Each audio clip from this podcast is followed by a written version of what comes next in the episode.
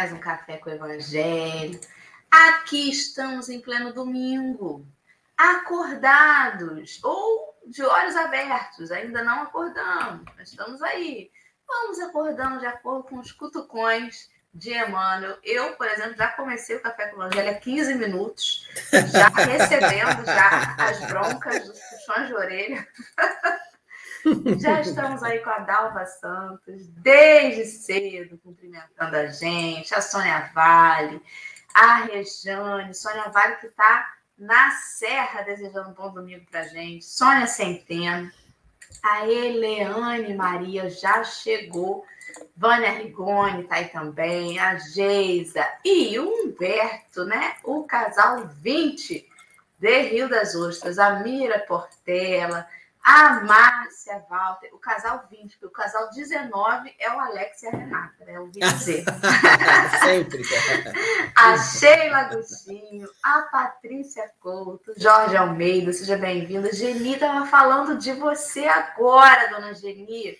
Agora mesmo, conversando sobre o seu trabalho bonito sobre tudo que você vem fazendo aí. Estava agora mesmo. Graça Maria, Nelma Fausto, Kátia e tantos outros amigos que já estão com a gente aí desde cedo. Sintam-se à vontade, senta, se achega aí e vamos partilhar esse café. Bom dia, Lê. Bom dia, meu povo. Isso aí, se achegue, chegue mais, dê aquele abraço com todo mundo que está aqui virtualmente. Eu estava falando outro dia para o convidado que estava aqui, assim, olha, eu sou que nem o Olaf, né, o do, do Frozen. Adoro os abraços quentinho, geladinho, apertadinho, com bastante energia. Então é isso que a gente quer quando a gente acorda, né? Eu estou tentando acordar a meia hora. Meu olho parece que não quer acordar. O corpo está aqui. O olho ele olha para a luz e quer fechar, né? Mas a gente vai acordando, vai despertando. E o que importa é a gente chegar aqui, né? Aos trancos e barrancos, mas estamos de pé, meu povo. E hoje voltamos com o convidado. A gente falou assim para ele: Nossa, mas você está sumido do café. Ele falou assim: Gente, só me convidar, que eu estou sempre aqui, sempre que vocês quiserem. Então, temos de novo o nosso amigo Alex Chaves, aqui de Rio das Ostras. Ele é da Fundação Joana de Anjos, que é uma outra casa aqui de Rio das Ostras. Então, Alex, querido, mesmo que você já tenha vindo aqui, sempre tem alguém novo aqui no café. Às vezes ele não vem dar Tem um, um ano e meio que Alex veio, quase dois anos. Gente, então assim, é que uma reestreia. Ele está reestreando. Vamos, vamos mudar o script, vamos de novo para o início. Então, reestreando no café, depois de tanto tempo, ele vem aqui trazer um pouco das suas reflexões, se apresenta para o povo que está aqui no chat. Alex, fale um pouquinho de você. Bom dia a todos, né? Para quem não me conhece, sou o Alex, trabalho aqui em Rio das Ostras, no movimento espírita, já desde quando eu vim morar aqui, né, em 2005, então já tem um tempinho já trabalhando aqui em Rio das Ostras, em diversas casas. Um ano e meio, isso é um absurdo, tá, gente? Demoraram um ano e meio para me chamar. Eu falei, é, devo ter feito alguma coisa de errado, falei alguma besteira quando eu fui lá. Tá. E, gente, para não ficar a piada interna aqui, a Dorinha estava falando aí que já começou o café para ela. É porque ela disse que deve ser uma pessoa muito ruim para estar tá aqui essa hora, tendo que fazer o café, não sei o quê, tá pagando débito, não sei o quê. Eu falei, gente, não é isso. É ao contrário, porque quem é ruim não está aqui. Quem é ruim não acorda essa hora para fazer esse trabalho. A gente tem que ter um pouco mais de autoestima. Não foi bem assim, Alex. Falei que eu, eu sou do grupinho que fugiu do umbral. Umbral. Estou endividada.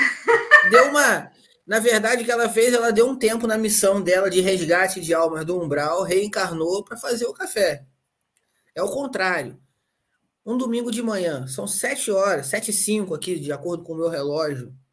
A gente tem, a gente tem que ter muito amor no coração para estar tá aqui, para fazer esse trabalho que já dura já há bastante tempo, desde o início da pandemia, e parece que vai perdurar mesmo quando acabar de fato e de direito. Não, não acabou de fato, mas vai acabar. Então, isso é sinal de amor. Amor pelo Evangelho, amor pelo trabalho de Jesus. Não é sinal de ruindade, não, gente. Não é sinal de. Ah, eu tenho muita dívida, não. Porque tem muita gente que tem dívida pra caramba e não se importa com isso. Só contrai mais. E tá tudo bem. Muito bem. Devo, não nego, pago como puder. Está pagando muito bem. Suaves prestações de 365 vezes por ano. Todo dia, né? Ano bissexto então, tem uma parcelinha a mais e a gente vai aí. Tá ótimo. Meus amigos queridos, já coloquei aí no chat para os companheiros o link do texto de hoje, que está, né? Ali já arrumou o banner aqui. O link está no livro Pão Nosso, da editora FEB, o item 34, e ele fala ainda daquele mesmo versículo que a gente estudou ontem e anteontem.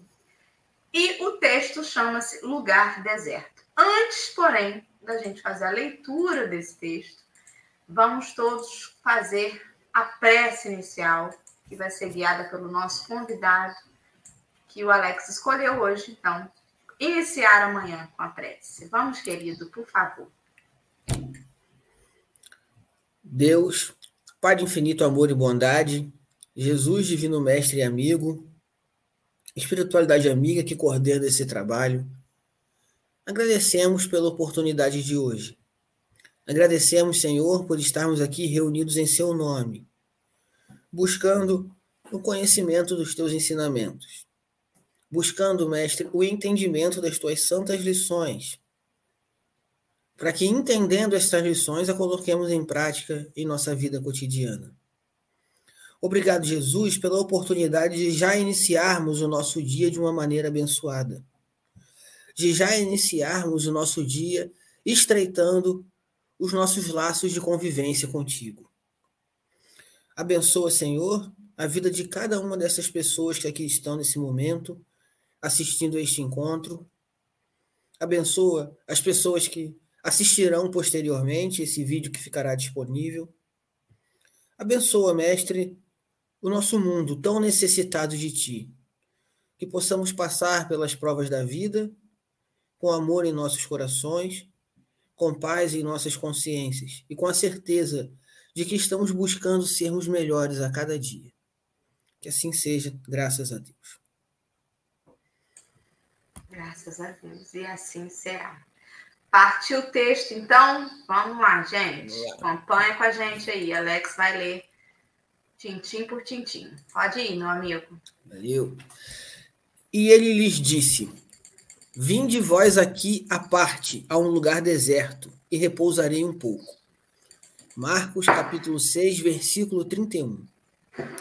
A exortação de Jesus aos companheiros reveste-se de singular importância para os discípulos do Evangelho em todos os tempos. Indispensável se torna aprender o caminho do lugar à parte, em que o mestre aguarda os aprendizes para o repouso construtivo em seu ser. No precioso símbolo, temos o santuário íntimo do coração sequioso da luz divina.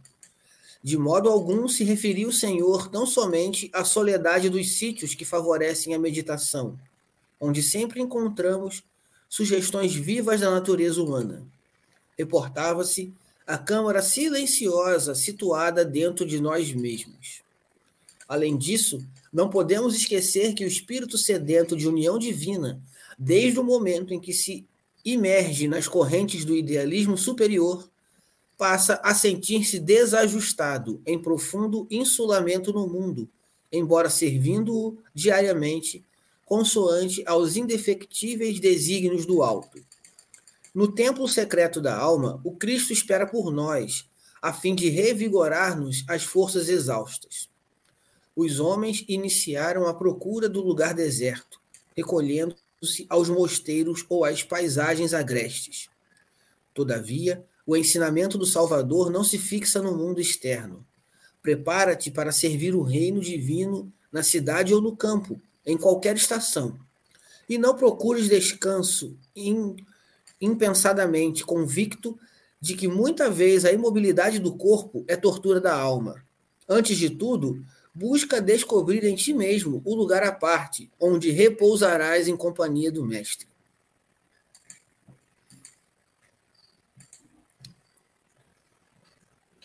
Pode começar, é. meu amigo. Sim mais uma grande lição para nós, né, que Emmanuel nos traz. Porque realmente, às vezes, a gente fica procurando um lugar ideal para orar. Tem que ser um lugar silencioso, tem que ser um lugar tranquilo, até por uma interpretação equivocada que nós temos muitas vezes não é, do, do texto do Evangelho, quando Jesus fala que quando a gente quer orar, a gente tem que orar, fazer em secreto, buscar um canto no seu quarto, mas esse secreto pode ser em qualquer lugar, porque a oração é um ato particular de cada um. O que Jesus está falando é para a gente evitar os grandes gestos exteriores, né? Mostrar para os outros, ah lá, cara está na casa espírita, vamos falar da nossa realidade, né? Não vou nem falar de outras religiões, porque a gente não convive. Mas o cara está na casa espírita e na hora da prece ele fecha o olho, fecha as mãos e muitas vezes coloca a mão no coração e aquela coisa, e você olha, está apertando. Não é necessário, não é necessário isso. A questão de fechar os olhos nem é uma obrigação. É porque é mais fácil se concentrar. Você está com o olho aberto, você está tendo uma série de, de outras distrações à sua frente e fica mais difícil se concentrar. Mas se alguém se conseguir se concentrar na prece de olho aberto, também não tem problema algum. Mas esse lugar secreto que a gente tem que buscar dentro de nós, porque Jesus ele está em toda parte. Ele está num lugar silencioso, ele está no meio da confusão. Eu posso buscar Jesus em qualquer lugar que eu tiver, mas dentro de mim eu tenho que ter aquele cantinho calmo, onde eu possa me encontrar e me conectar com Jesus, né? quando necessário. É disso que o texto vem falando. Ale, Quer acrescentar alguma coisa, minha amiga? Entrar aí no bate-papo? Eu, eu, fiquei pensando, né? Ele, Alex trouxe essa reflexão. A gente foi é, acostumado, né? A trabalhar incessantemente, seja no trabalho formal, no trabalho doméstico, nos trabalhos propriamente dito, né? Então, a sociedade ensina que a gente tem que trabalhar e que trabalha a produção e que a gente não tem que descansar. Que o descanso é quando a gente deita a noite para o travesseiro, né? E aí, essa passagem do Evangelho justamente está naquela, naquela parte do que fala da multiplicação dos pães, em que Jesus vem multiplicar. Então, ele está trabalhando. Os apóstolos, seus apóstolos, estão trabalhando, né? Então a gente acredita que o descanso ele tem que vir com o não trabalho. Então assim, eu só posso descansar se eu estiver parada, sentada ou deitada em algum lugar, sem com as mãos desocupadas e com a mente livre. E aí a modernidade trouxe, né, de uns anos para cá, a gente tem ouvido falar muito do ócio criativo, que é aquele momento em que a gente se entrega a nada fazer, deixar a mente livre até para que ela descanse, né? Então a gente vive, na verdade, várias questões contraditórias. Tem gente que rende muito quando está muito ocupado, inclusive com a mente. Tem gente que rende muito quando está parado. Tem gente que não rende nada trabalhando muito. Então a gente vê, na verdade, que a característica é individual. Da mesma forma que o caminho até o Cristo ele é individual. A gente sempre fala aqui no café, né, que a gente tem que trabalhar o individual para que o coletivo melhore. Mas é esse individual que tem que trabalhar primeiro. É, é o individual que vai em busca, é o individual que percebe as suas características. Então, a gente pode estar no meio de uma multidão trabalhando, rezando. Então, esse lugar deserto, ele necessariamente ele não traz a figura de um ambiente vazio né? Eu posso estar. Imagina na, nesses lugares aonde as pessoas, nesses cataclismos que, que, que acontecem, né? Por exemplo, teve o desastre de Petrópolis recentemente, teve o acidente de Brumadinho. Você tem vários. A gente se trouxer à mente aqui esses desastres coletivos que acontecem, né? Em que são até a própria pandemia, onde foram feitas tendas enormes, o trabalho exaustivo. Será que aquelas pessoas que estão ali naquele trabalho fisicamente exaustivo, elas não estão num lugar deserto? Será que o lugar deserto, ele necessariamente tem que ser aquele ambiente que a gente escolhe? Eu posso estar ali naquele trabalho que é exaustivo para o meu corpo, mas que ele me nutre, ele vai me alimentar, ele vai dar para mim aquele amparo que eu preciso, né? E que talvez eu ali encontre o Cristo. Esse lugar deserto ele traz para mim esse sentido do encontro, da busca, né, do da visualização daquilo que realmente eu preciso. E isso pode ser feito no meio de uma multidão. Você está no meio de uma multidão, imagine uma pessoa que está no meio de um show, precise, né? Ah, estou no show, estou na farra. Então, eu estou no meio de um show, mas será que eu não posso, em algum momento ali, me, me fechar em prece para que tudo dê bem, que nada aconteça? Então, eu não preciso. Às vezes, eu estou num lugar deserto e a mente está ali naquela confusão, naquele. Está tudo muito, muito confuso, eu não consigo pensar em nada. E às vezes, eu estou num lugar totalmente cheio, com a mente vazia, né? Então, a gente tem essa necessidade de esvaziar a mente dos problemas, não que eles não vão existir mais, né? Não tem isso. Então, assim, esvaziar a nossa mente para que a gente realmente verifique e perceba o que, que nos alimenta. O que, que a gente precisa multiplicar, o que, que a gente precisa fazer crescer dentro de nós, né? Então, Alex falou da casa espírita. Tem muita gente que acha que o seu lugar deserto é dentro de um templo. Se é dentro de um templo, ok, mas se não for, é ok também, porque é importante essa busca individual do seu lugar deserto. Aqui ele fala do, que não está no externo. Tem gente que gosta de comer da natureza, para beira da praia, para meio da mata, sentar na beira de uma cachoeira de um rio. Ali pode ser o seu lugar deserto, sim. Mas e quando você não tiver a oportunidade de estar num lugar assim? Quem vai morar longe da praia? Se não tiver a praia, não tem mais lugar deserto para você? Então, essa busca, ela é muito particular e a gente pode encontrar em qualquer lugar o nosso lugar deserto. Né? Acho que, que é um pouco do que o Alex falou. Então, é, eu fico pensando, a primeira, a primeira imagem, quando eu comecei a ler isso e escutar vocês, foi as figuras importantes que a gente teve do trabalho voluntário. A Madre Teresa, o próprio Chico, né, Irmã Dulce, tantos outros. Padre Júlio Lancelotti, hoje em dia, lá em São Paulo, com o trabalho lindo que ele tem. Será que aquele momento em que eles se entregam para esse trabalho, eles não estão no lugar deserto deles? O lugar deserto deles vai ser sempre dentro daquela casa do quartinho, sentadinho na cama? Então, talvez às vezes nem. E quem não tem cama? Só tem uma cadeira para sentar. E quem não tem teto para pensar, para estar debaixo, né? Então, eu, eu, eu fiquei pensando isso. Vou entrar na viagem aí. Olha que coisa. Essa passagem, ela me lembrou uma passagem que está em Mateus, que, que fala assim, é uma fala que é, é referenciada a Jesus, né? Ela, e ela diz assim: Tomai sobre vós o meu jugo e aprendei de mim, que sou manso e humilde de coração, e encontrareis descanso para as vossas almas é o vinde a mim, né? Vós que estáis cansados e aflitos, que eu vou aliviar-vos. Vós que estáis sobrecarregados. Então, a proposta desse lugar deserto é uma proposta de você sair um pouco de si. É ele chamando, vinde a mim. Só que, ao mesmo tempo que a gente sabe que o sujeito, a gente fala assim, cada um tem a cruz do tamanho que precisa, né? Às vezes você olha para o sujeito e ele está ali passando por um monte de coisa, mas cada um carrega o fardo que necessita. Como é que pode ter alguém sobrecarregado? Se está com uma sobrecarga, tem carga demais em cima desse sujeito. Isso não faz sentido, é incoerente.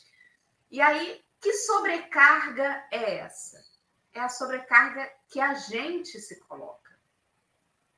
Nós nos colocamos peso além do que a gente consegue carregar. Não basta eu ter derrubado um copo de leite, né? não chore pelo leite derramado. Não basta derrubar o copo de leite. Eu quero pegar daquele copo de leite derrubado e acabar com o meu dia por causa daquilo. Eu quero dizer que, meu Deus, crianças passam fome com aquele leite que eu derrubei, eu não vou ter perdão nunca mais. Eu me sobrecarrego em algo que eu poderia simplesmente me responsabilizar, é derrubei mesmo, não, fui, não tive atenção. Limpar a bagunça e bola para frente. Mas não, a gente sobrecarrega os nossos desafios. O convite de Jesus, venha para um lugar deserto, né? repousa um pouco, é assim: sai, como eu entendo, né? Sai um pouco, olha de fora os seus problemas, porque quando a gente está dentro é muito difícil, a gente não vê saída.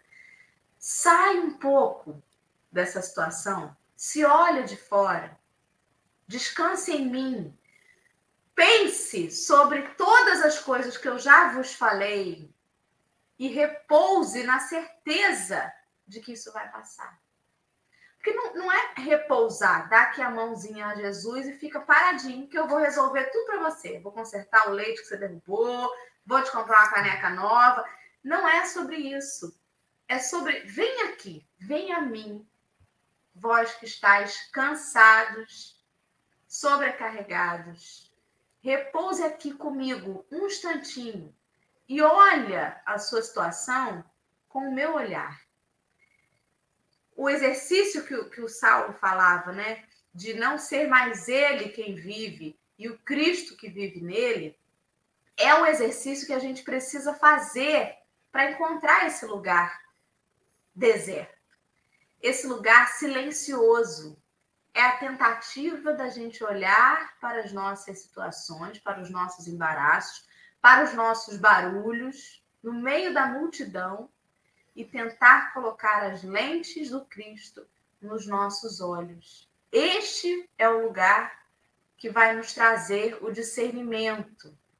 E eu achei tão interessante Emmanuel dizer que quanto mais a gente faz esse movimento, mais a gente se sente desajustado no mundo. Porque as pessoas não estão dispostas a deixar as suas coisas e suas preocupações materiais para ir para esse lugar.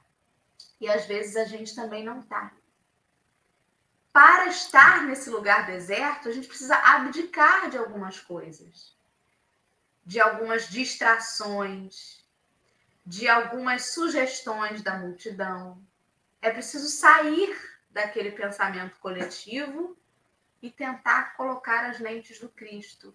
É um movimento que às vezes a gente não quer fazer, a gente está na modinha de todo mundo, a gente está inflamado num sentimento, numa polarização da sociedade. Eu não quero largar isso nesse momento para ir para esse lugar deserto. E quanto mais esse movimento a gente tenta fazer, mais a gente sente destacado. No meio de um monte de gente, mas se sentindo uma pecinha de quebra-cabeça que não se encaixa. É natural isso, como Emmanuel vem nos alertar no texto, né? Alex, a Lê viajou para um lado, eu viajei para o outro. Para que rumo da bússola você vai puxar isso aí? Ah. Bom, eu estava aqui pensando bem em tudo que, que foi dito e tal, prestando atenção. Primeiro que a gente tem que entender o contexto, né? Pelo menos eu acho, do mundo que a gente vive atualmente que é o mundo que nos leva sempre para confusão. Essa é a verdade. Esse mundo é caótico, é confuso. Ele exige cada vez mais. Ao passo que nos dá algumas facilidades, né? E nos dá facilidades. Por essa facilidade que a gente está tendo aqui é uma. A gente não precisa mais estar tá num lugar, todos três, conversando, tem um público, tem um público lá que vai lá para nos assistir, até porque aí sim, domingo, sete horas da manhã, eu acho que não teria ninguém lá nos assistindo. Então tá cada um dentro da sua casa, eu estou aqui, ó, café com o evangelho, eu estou tomando café de verdade aqui enquanto converso com vocês, eu adoro café. Já vi que temos aí um, um bom número de pessoas para essa hora nos assistindo e tudo mais. Essa é a facilidade que o mundo nos dá, mas também nos dá uma série de exigências relacionadas a trabalho, cada vez uma cobrança maior em cima. E às vezes a nossa cabeça está nesse turbilhão mesmo, está nessa confusão. E é difícil mesmo encontrar ordem nesse caos. Mas eu sempre acho que o caos surge, que a ordem surge a partir do caos, tá? Às vezes, nos momentos mais confusos da nossa vida, surge aquela ideia que você. Opa, peraí. Dá para poder revolucionar muita coisa aqui pelo menos da minha vida, com essa ideia que eu tive. A Bíblia nos diz isso, né? Capítulo 1 da Gênesis é um texto que eu adoro. No princípio, tudo era o caos. É o que está escrito lá. O céu era a terra, a terra era o céu, era uma confusão. E lá diz que só o Espírito de Deus pairava sobre o local. E aí Deus disse: faça a luz, e a luz se fez. E o resto é, é o que está escrito lá na Bíblia, não é a alegoria da Bíblia que está lá. Então a gente precisa, em algum momento da nossa vida, parar um pouco, respirar e tentar se localizar, tentar focalizar. Eu, eu preciso saber onde eu estou, preciso entender aonde eu estou. E aí, isso algumas pessoas vão conseguir sozinhas e outras não. E a profissão de psicólogo, de terapeuta, psicanalista, psiquiatra até, tem crescido bastante aí ao longo dessa pandemia e ao longo do, do tempo, porque a exigência é cada vez maior e as pessoas precisam de cada vez mais ajuda para se encontrar, para saber onde estão. Quando a gente fala de Jesus, a gente está falando de, uma, de um ser, de uma pessoa, vamos botar assim, de um espírito, que contava aqui na Terra sabia exatamente aonde estava. Para ele não tinha problema. Ele sabia onde estava, ele sabia o que estava fazendo, mas nós não somos Jesus. Ainda não. Seremos um dia, porque a gente não vai estar tá devendo eternamente. um dia a gente vai estar tá angariando crédito. A gente já, já estamos angariando créditos também. Paga um pedacinho da dívida e acumula um pouquinho de crédito. Tá? Então nós temos que começar a aprender a fazer esse movimento que Jesus também teve que aprender. Não nasceu sabendo, não. Não foi criado sabendo, não. Tá? Ele foi evoluindo e aprendeu. No início é difícil, gente, mas é um exercício diário que a gente tem que fazer. No meio da confusão, parar um pouquinho. Ah, mas Alex, meu dia é corrido, meu dia é terrível, eu tenho trabalho pra caramba para fazer, eu não consigo parar. Ah, eu duvido que você não consiga parar cinco minutinhos. Fingir que vai no banheiro, que tá com vontade de ir ao banheiro. Nem tá, mas vai, para, molha o rosto, para um pouco, respira. Não, peraí, onde é que eu estou? O que, que eu estou fazendo? Para onde é que eu estou indo? Para onde é que eu estou indo?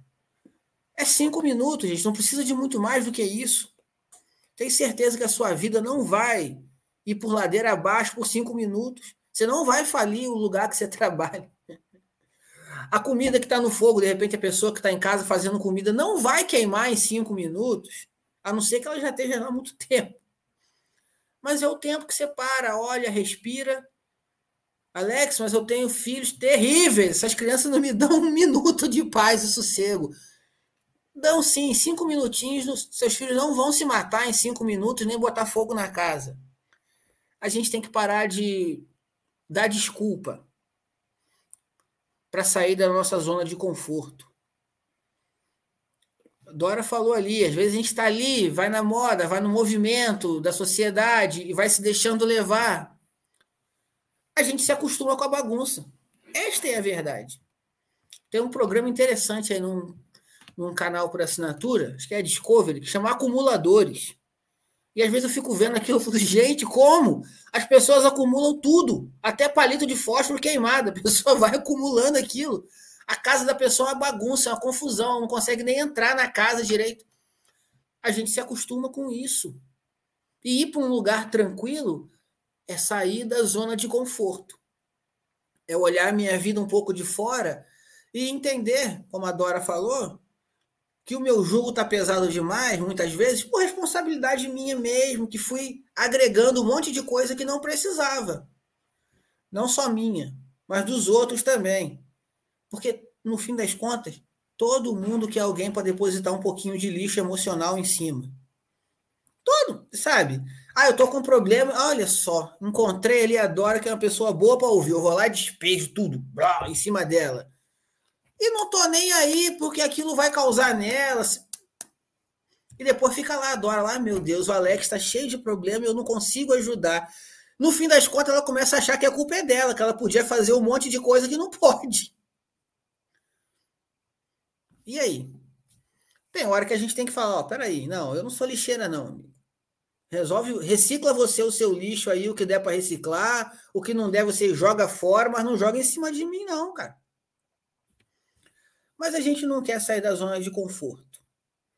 E a confusão é a nossa zona de conforto. Esse movimento atual do mundo, essa bagunça, correria para lá e para cá, é a nossa zona de conforto. Então, gente, Cinco minutos. Tenho certeza que a vida de vocês não vai acabar se vocês pararem cinco minutos durante o dia de vocês para pensar um pouco aonde vocês estão, o que, que vocês estão fazendo aqui, para onde é que eu estou indo com as minhas atitudes e principalmente aonde eu quero chegar. Aonde eu quero chegar. Muito mais importante de saber aonde eu estou, eu às vezes penso isso, é saber também aonde eu quero chegar. É importante saber onde eu quero ir. Uso sempre o exemplo lá do filme Alice no País das Maravilhas. Eu já li o livro e vi o filme. E o filme, que é mais recente, obviamente, a cena que mais me, me chama a atenção é quando ela encontra o gato na encruzilhada e pergunta para ele assim: qual é o caminho que eu devo ir? E ele pergunta para ela: onde é para onde você quer ir? Aonde você quer chegar? E ela fala: eu não sei. Ele diz: para quem não sabe aonde quer chegar, qualquer caminho serve. Será que serve mesmo para nós? Qualquer caminho? É bom a gente refletir sobre isso, né? É exatamente aí que está o ponto. Parece tão simples, né? Quando ele fala assim: venha a mim, repousa aqui um pouco no lugar secreto, venha e repouse um pouco. Parece simples e a gente pensa: por que, que a gente não faz? A gente não faz porque encontrar com Jesus constrange a nossa consciência. Esse lugar deserto é um encontro com nós mesmos com as leis de Deus que estão escritas na nossa consciência. E não é fácil fazer isso. Uhum. A gente fala muito da questão 919, que é aquela proposta de Santo Agostinho, da gente revisitar o nosso dia e tudo mais. Mas não é que seja uma regra para ser feito só no fim da noite. A todo momento é importante que a gente esteja se autoavaliando. Isso é o orar e vigiar. Esta autoavaliação é este encontro com Jesus, com tudo aquilo que ele já nos disse que está na nossa consciência e que a gente faz por ignorar. E que me remeteu ao capítulo 12 do Livro dos Espíritos, que trata da perfeição moral, em que Kardec, se eu não me engano, se é Kardec ou se é, ou se é uma instrução dos Espíritos, né? Que diz assim: pergunte se aprovesse a Deus chamar-me nesse momento teria que temer o olhar de alguém ao entrar de novo no mundo dos espíritos, onde nada pode ser ocultado? Se agora, nesse momento, a gente fosse chamado a retornar para a pátria espiritual, estaríamos temerosos? Examine o que pudeste ter obrado contra Deus, depois contra o vosso próximo e finalmente contra vós mesmos. E essas respostas do seu autoexame vos darão, aí vem, ou o descanso da vossa consciência ou a indicação de um mal que precise ser curado. E aí, eu volto para a passagem de Marcos. Vinde vós aqui à parte, a um lugar deserto, e repousai um pouco. Mas esse repousai não é para todos, ou não é sempre. Às vezes a gente vai para a nossa consciência e fica agoniadíssimo. E a consciência maltrata a gente. E a gente não tem repouso. E aí a gente foge. Foge para o mundo, foge para os vícios, foge para um monte de coisa, porque estar ali naquele lugar deserto nos incomoda. Estar nesse lugar deserto é um confronto que nem sempre vai nos causar esse repouso, essa sensação de tranquilidade reconhecer que vacilou, ainda mais se a gente for uma criatura orgulhosa, rapaz, incomoda muito. Ontem aqui nós estávamos conversando sobre pedir desculpas, né? Como é importante pedir desculpa. Mas às vezes o que você quer ouvir não é assim, ai, Dora, me desculpa. Isso não basta. Às vezes você quer ouvir assim, ai, Dora, você estava certa o tempo todo e eu estava errada, né? Você quer um reconhecimento. Então, a gente tem que se conhecer nos detalhes em que a gente se sabota. O sujeito tem o vício de falar mal dos outros, de ser aquele com a língua afiada, né? Fala de cada detalhe. Aí o sujeito fala assim: não, eu vou mudar. Não vou mais falar mal de ninguém só por hoje, igual o AA, né? Só por hoje eu não vou falar mal de ninguém. Aí o sujeito não aguenta, não pode falar mal de alguém, fala mal das coisas. Ai, esse sol, né? Meu Deus do céu, calor é esse? Não para de fazer calor, nem uma chuva para acalmar esse tempo. Aí reclama do cachorro, esse cachorro do vizinho também. Que bicho chato, não para de latir, não dá um descanso. Ou seja, a gente está tão viciado que a gente não sabe nem ir para esse lugar deserto. A gente faz o dever de casa errado. A gente troca um vício pelo outro. A gente troca o vício de falar mal dos outros pelo vício de reclamar de qualquer coisa. Estar no lugar deserto implica um auto, uma autodisciplina que nem sempre nos dá o repouso. Mas Emmanuel vem nos lembrar que no templo secreto da alma, o Cristo espera por nós a fim de revigorarmos as forças exaustas. Não é o Cristo que vem nos dizer assim: você está de mal a pior, hein? Está se sabotando. Não é ele. Ele está nos incentivando. Quem faz isso é a gente mesmo, que se Sim. cobra além do que pode oferecer. Né? E aí, Ale? Gente, tem até que coçar a cabeça, porque é tanta coisa, a mente está borbulhando, e aí coordenar isso é horrível, porque a gente tem que se visitar, né? A primeira coisa que me chamou a atenção no texto, em relação ao que vocês estavam falando, é que Emmanuel diz, né? O lugar à parte em que o mestre aguarda os aprendizes para o repouso construtivo em seu amor. É, a gente está lembrando aqui no café há alguns tempos, e é, é muito difícil a gente também esquecer isso, a conjuntura que o nosso planeta passa. O nosso Brasil passa, o planeta passa, cada cantinho está passando, né? Então é muito fácil, é muito fácil a gente absorver essas energias. A gente às vezes não consegue doar as nossas melhores energias, mas consegue muito facilmente absorver pelas notícias. Ah, porque tem guerra aqui, porque alguém assassinou ali, porque teve um problema aí, a, gasolina que sobe, o gás que sobe, a preocupação, eu não vou ter como cozinhar. Enfim, a gente vai sendo absorvido por essa energia que o planeta hoje emana, né? Fora isso, concomitante a isso, paralelo a isso, a gente tem os nossos problemas. Quem é que não tem? Né? Além de termos os nossos problemas, as nossas questões pessoais, a gente vai falando assim: ah, não, mas a Dorinha hoje no café ela estava meio estranha. O sorriso dela não estava muito aberto, não. Então eu ligo para a Dorinha e, e começo a caçar para descobrir o porquê que ela está com problema. Não, o Alex, mas o Alex é mais relaxado, está muito tenso hoje, vou ligar para o Alex. E aí a gente começa a viver a vida do outro a vida do outro que está muito próximo da gente. Então a gente acha que tem que carregar o filho no colo, o pai e a mãe não pode mais fazer nada que a gente quer brigar. Então a gente começa a viver a vida dos outros. Então essa energia que era só minha virou do planeta, virou de Rio das Ostras, virou de Macaé, virou do Brasil, virou da Rússia, e virou da Ucrânia, e virou do, do fulano que mora comigo, da dona Mariquinha, do seu Josézinho, e do, e do, do, do e do, do guinho, e a gente vai vivendo, a gente vai carregando o mundo nas costas. E muitas das vezes a gente vai carregando porque a gente escolhe carregar. A gente não está dizendo aqui que a gente vai abandonar as pessoas que vêm com a gente, muito pelo contrário.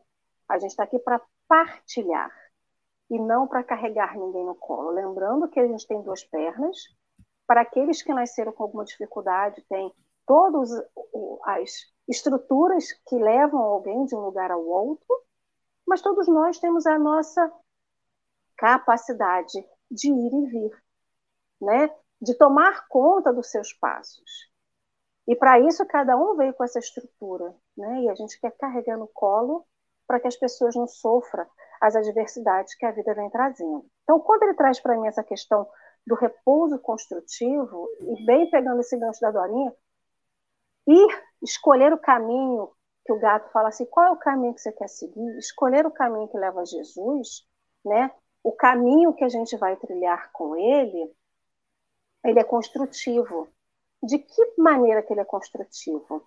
Eu vou construindo essa estrada, eu vou pavimentando essa estrada do jeito que eu acho melhor. Mas não carregando ninguém no colo, mas sim partilhando essa estrada, né? Eu partilho ajudando, ouvindo, auxiliando, me calando, né? Porque a gente esquece disso, né? Que a gente quer palpitar na vida de todo mundo. E aí a gente vê que, na verdade, tem um momento da nossa vida que a gente não consegue saber o que faz, porque fica pesado. Porque o fardo é pesado. Muitas das vezes o nosso fardo individual é pesado e a gente ainda vai agregando outros fardos de outras pessoas. Aí fica insustentável. Então, esse encontro com Cristo é também falar assim: eu não quero mais carregar. O que é do outro é do outro. E reconhecer que só tenho que levar o que é meu é muito difícil, gente. É de uma dificuldade extrema reconhecer e tirar o fardo do outro entregar para o outro não é se de botar incapaz ou incompetente de ajudar o outro, mas é justamente reconhecendo que o outro tem a capacidade de levar o fardo dele. A gente se sente muito incapaz, né? Ah, não, mas eu tenho que levar o fardo do, do meu filho, porque o meu filho, ele precisa que eu ajude. Sim, ele precisa que você ajude, não que ande pelas pernas dele. Senão ele nunca vai aprender a trilhar o caminho. Ele nunca vai achar esse caminho construtivo dele, né? Então, essa esse ir até o Cristo, até para poder reconhecer que o fardo está pesado e pedir ajuda, e é ter esse lugar secreto, é reconhecer a nossa capacidade.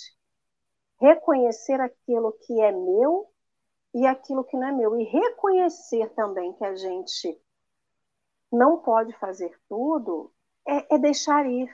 E quando eu quero grudar tudo em mim, quando eu sou esse acumulador mais individual, eu não acumulo o que é externo, mas eu acumulo o que é interno, é muito difícil. Para aquele acumulador que vai juntando todos os lixos dentro da sua casa, para ele é difícil liberar aquilo, para mim também é difícil. Quando eu quero, não que isso seja lixo, né? o que é dos outros seja lixo, mas quando eu quero juntar, acumular tudo que é do outro em mim, deixaria difícil. Então, é, esse lugar que a gente ontem falou, foi falado muito da questão da meditação, né? a meditação, até que o Alex mencionou dos cinco minutos, como o momento que a gente tem de reconhecer o que, que é meu, né? O que, que eu posso fazer, mas sendo que eu tenho que botar a parte do processo dos outros. O caminho é paralelo, ele não está assim entrelaçado, né? Por mais que venhamos na mesma família, o caminho de cada um é individual. Né? A família ela está aqui para a gente aprender, mas ninguém está andando assim no caminho do outro. A gente não fica fazendo zigue-zague, a gente anda cada um no seu caminho.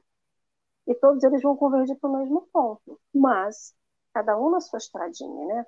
Cada um no seu pedacinho. Então, logo depois, Emmanuel vem trazendo para a gente no texto, dizendo que no templo secreto da alma, o Cristo espera por nós, a fim de revigorarmos as forças exaustas. Então a gente vai se colocando exausto. Lógico, quem não está exausto de ficar bom em máscara, tira máscara, usa álcool, a gente sabe que é necessário, mas cansa. Cansa se preocupar em qualquer gripe que a gente tenha, ter que ir para o posto de saúde fazer teste, porque a gente fica na neura de estar doente. Não porque a gente vai morrer, mas porque a gente pode contaminar alguém. Né? Será que o que eu fiz foi certo? Quem não está cansado de ouvir notícia ruim quando liga a televisão ou, ou liga o rádio. Tá todo mundo cansado. A gente queria ligar o rádio uma vez e falar assim: hoje o mundo viveu um dia de paz e ninguém brigou com ninguém. Todo mundo quer isso. Então a gente tem exausto por tudo que acontece na nossa vida, que acontece aí fora. Mas esse caminho, o Cristo está esperando pela gente. E aí é tudo aquilo que a Dorinha falou, porque encontrar com Cristo é olhar para nós mesmos. E olhar para nós mesmos dói porque a gente às vezes olha no espelho, a gente vê a máscara que a gente colocou para a sociedade nos aceitar, mas quando a gente olha para Cristo, não tem máscara. Então a gente vai ter que olhar para quem a gente realmente é.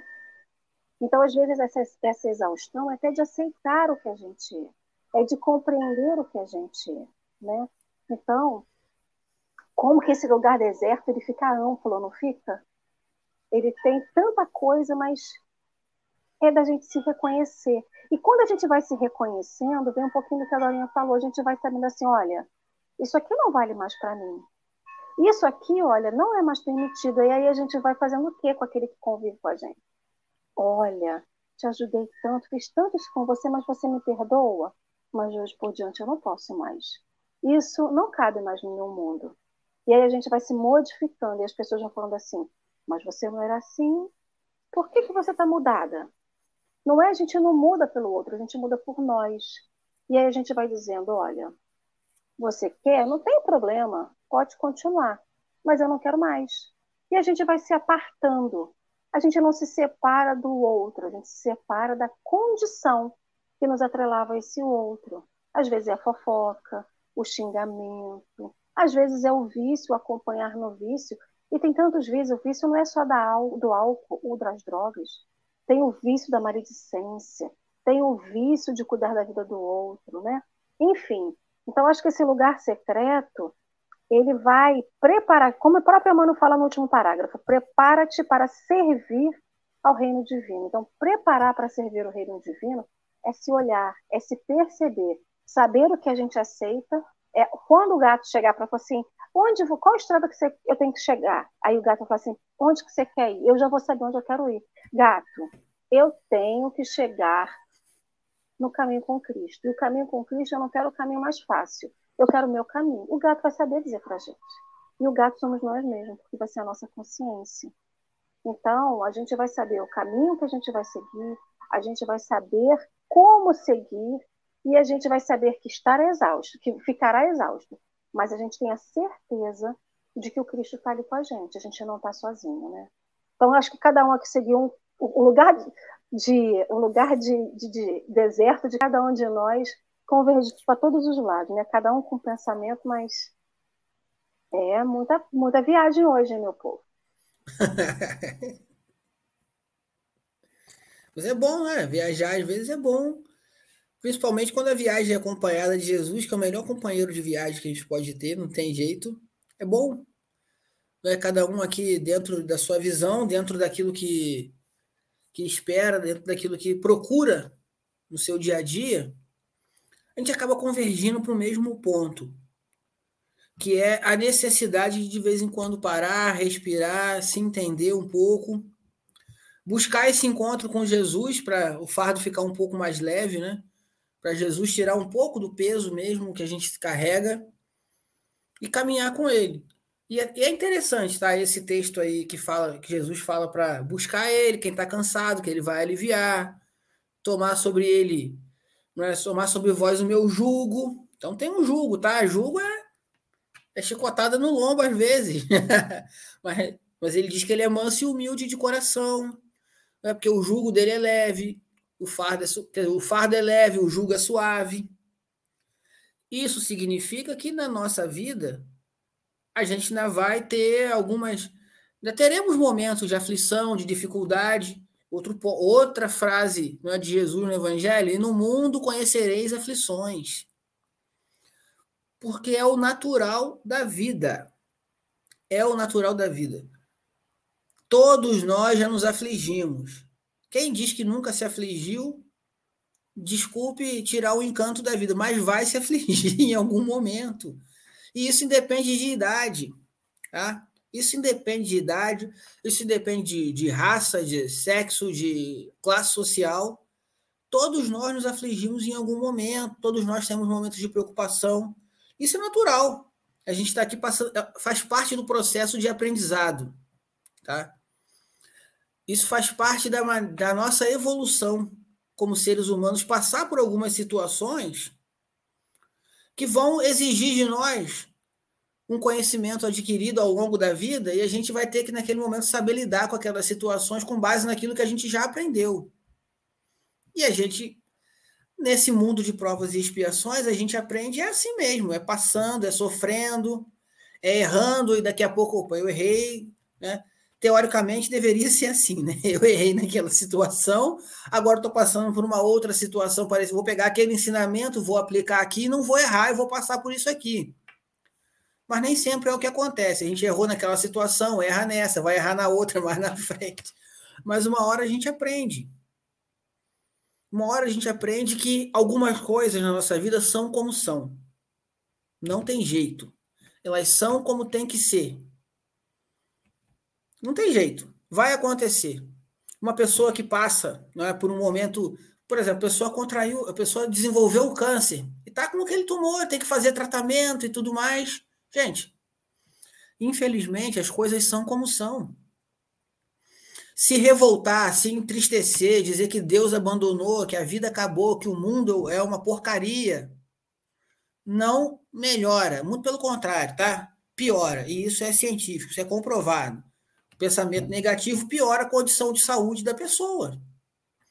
Não estou dizendo que ela tem que achar, ah, minha vida é maravilhosa, eu estou aqui, estou né, passando o tratamento do câncer. Eu, eu conheço pessoas que já passaram por isso e dizem que às vezes é mais pesado do que a própria doença. Mas se você se revoltar, não vai resolver seu problema, só vai aumentar. Então procure, olha, eu sei que a situação é difícil, eu sei que é complicado, mas eu estou aqui para lutar, eu estou aqui para vencer essa situação. Isso não significa, repito, se resignar e achar que a vida é linda, ou como os jovens dizem aí, o mundo não é um morango. o mundo não é um morango tem as suas dificuldades. Para quem gosta de morango, tá? Tem gente que vai achar que se o mundo fosse um morango ia ser uma porcaria, porque eu detesto morango, não gosto de morango. Não importa. Só que a gente consegue passar por essas situações que às vezes são complicadas de uma maneira um pouco menos pesada. É isso que a gente está aprendendo a fazer aqui. Não é mascarar as situações, porque há situações, repito, na nossa vida que são como são. Eu já falei em palestra várias vezes que o filme, um dos filmes que eu mais gosto na vida é Kung Fu Panda. Adoro, principalmente o primeiro. Toda vez que passa, eu assim, ah, devo ter assistido mais dez vezes, porque é um filme que traz grandes lições. E tem um diálogo entre dois mestres que estão lá para poder ensinar o panda a ser o bambambam bam, bam do Kung Fu. Um acredita que ele é o escolhido, é o ser especial que vai ser o maior mestre de Kung Fu que já existiu. O outro não, o outro fala, mas ele é um panda, é gordo, é lento, é, é lerdo, só pensa em comida o tempo inteiro, não vou conseguir ensinar. E aí o cara vira para ele, né? O outro mestre vira lá e fala assim: essa árvore aí dá o quê? E aí o cara fala assim: ó, dá pêssego. Pêssego.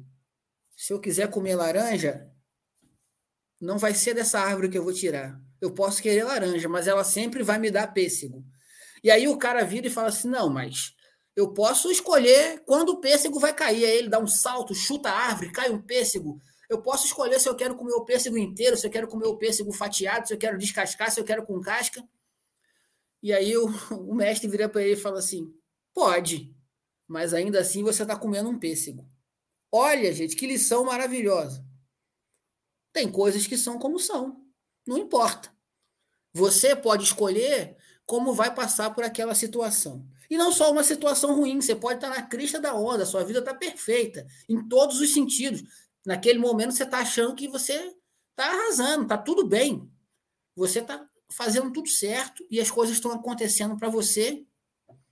Tem gente que, quando passa por um momento desse também, de abundância, vamos botar assim, a pessoa entende que ela tem que aproveitar aquele momento para poder viver o melhor possível.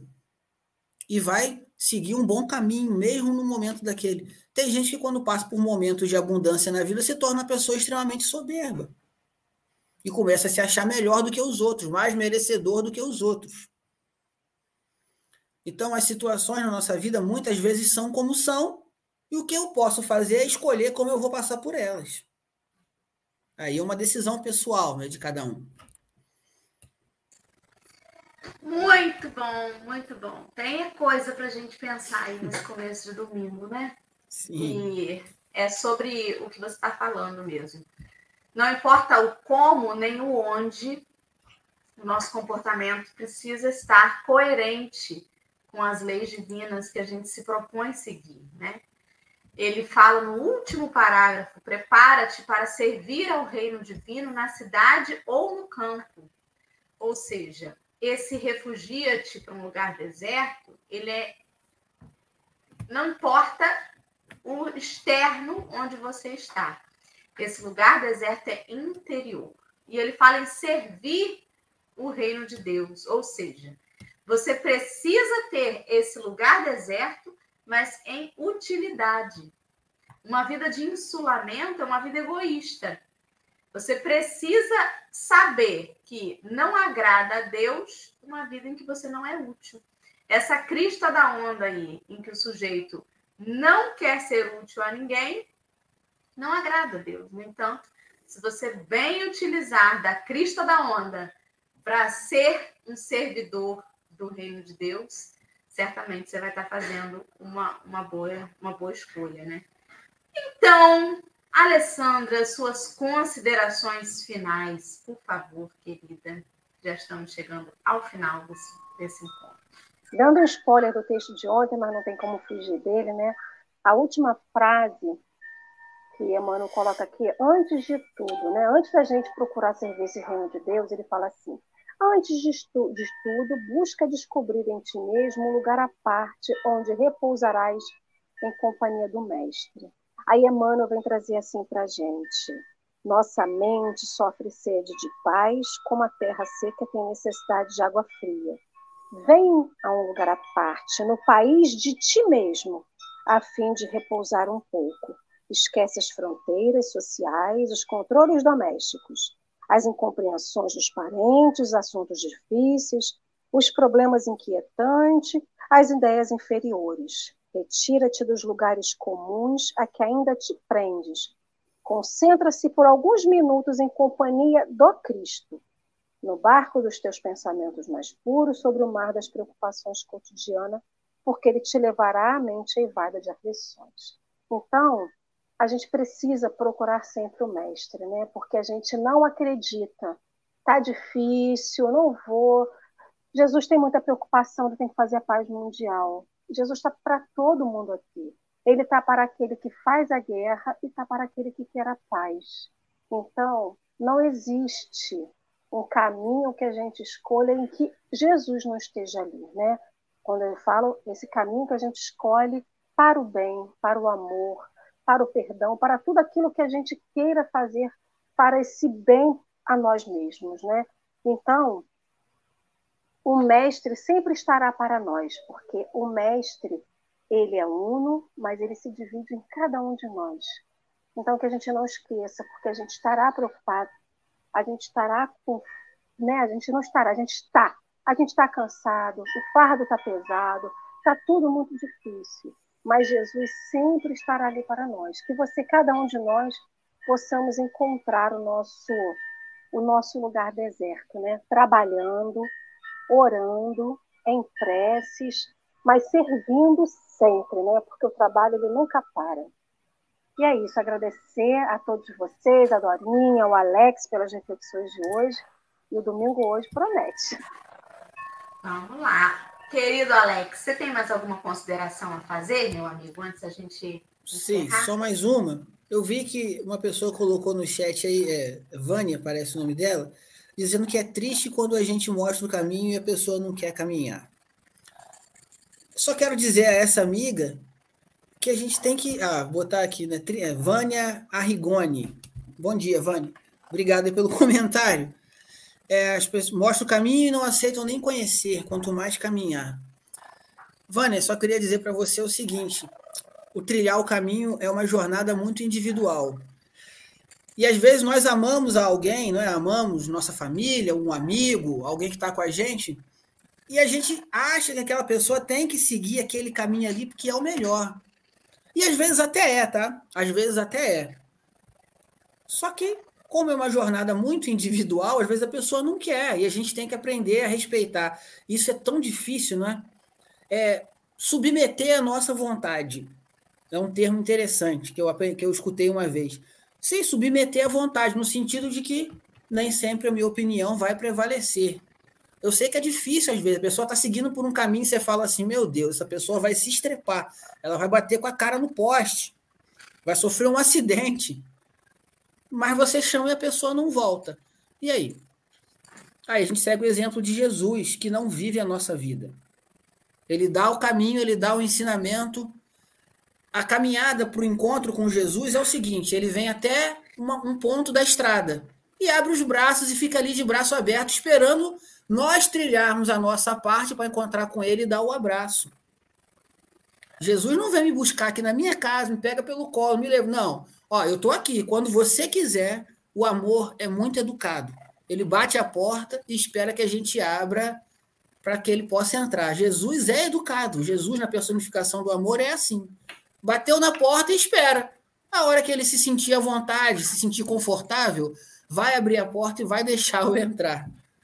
Eu sei que é, é um ensinamento difícil. É para mim também. Eu, às vezes eu quero obrigar a pessoa. Para, você está fazendo besteira, faz isso daqui. E a pessoa não quer. E causa frustração. Mas é um exercício que a gente tem que fazer também. Nem sempre a nossa vontade vai ser satisfeita. E ainda tem outro, às vezes não quer só porque você está insistindo. Não vou dar o Alex o postinho dele achar que está certo. Faz birra, né? Faz birra. Ah, gente, eu quero muito agradecer, querida. tá, gente? Muito obrigado, Nossa, tá, pelo encontro, pelo convite. Estou à disposição. Ótimo, muito bem. Ale, querida, você faz para a gente a prece final, por favor. Com certeza, meu povo querido e amado do Café com o Evangelho. É, Mestre Jesus, nosso cafezinho de domingo está chegando ao fim, mas o nosso dia não chegou ao fim ainda. Temos tanto caminho ainda dentro desse mesmo dia. Mestre Jesus, cada um de nós que aqui está nesse momento da prece, está pensando no que a gente ouviu hoje, refletindo, lembrando seus, da sua própria vida, dos seus próprios problemas, das suas próprias questões. E a gente vê o quão endividado ainda somos, Mestre Jesus, porque sim, somos endividados, mas temos a certeza, Mestre Jesus, de que queremos sanar as nossas dívidas individuais, conosco mesmo, com a espiritualidade, com todos aqueles que a gente magoou.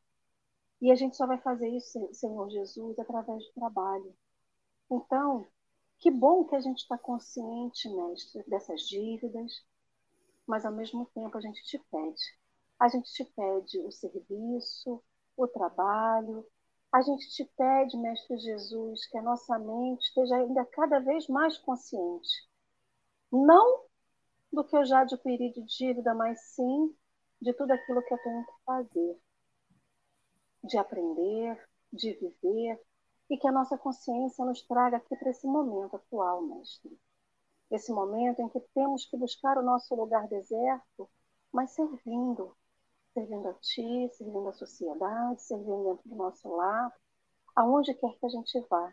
Porque não deixamos de ser espíritas quando a gente sai de casa, quando a gente entra no trabalho, quando a gente fala com um estranho na rua. Ali é que a gente precisa exercitar ainda mais esses ensinos evangélicos que essa doutrina nos dá. Essa consciência desperta que todos nós já temos.